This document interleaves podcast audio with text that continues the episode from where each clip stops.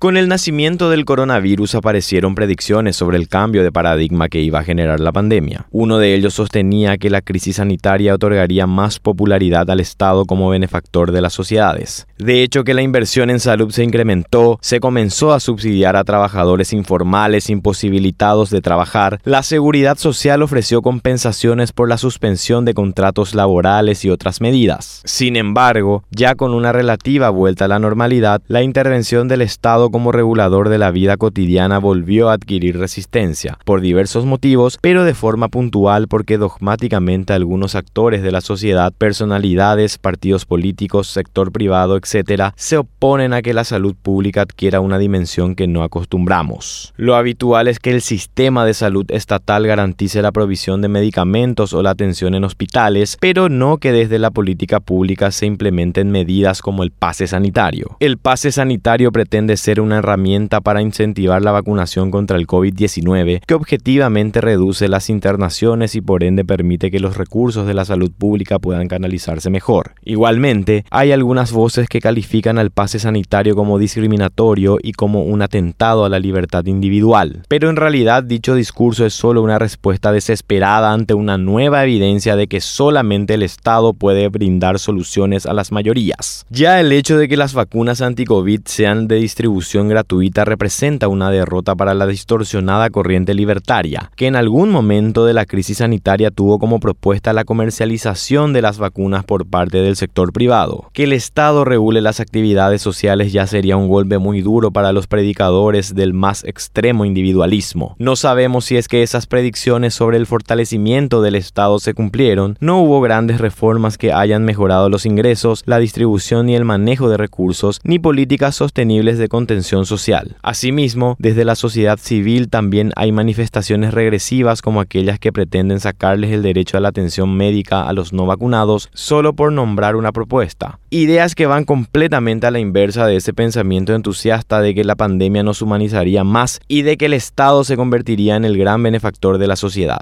Definitivamente nuestro Estado posee perversiones con las que debemos combatir. Sin embargo, la pandemia parece ser un escenario completamente adverso para una cruzada contra lo público. Este es el momento en el que toda la maquinaria debe funcionar para que en un futuro cercano ya pasemos la página, dejemos al COVID-19 atrás y volvamos a retomar otras discusiones importantes.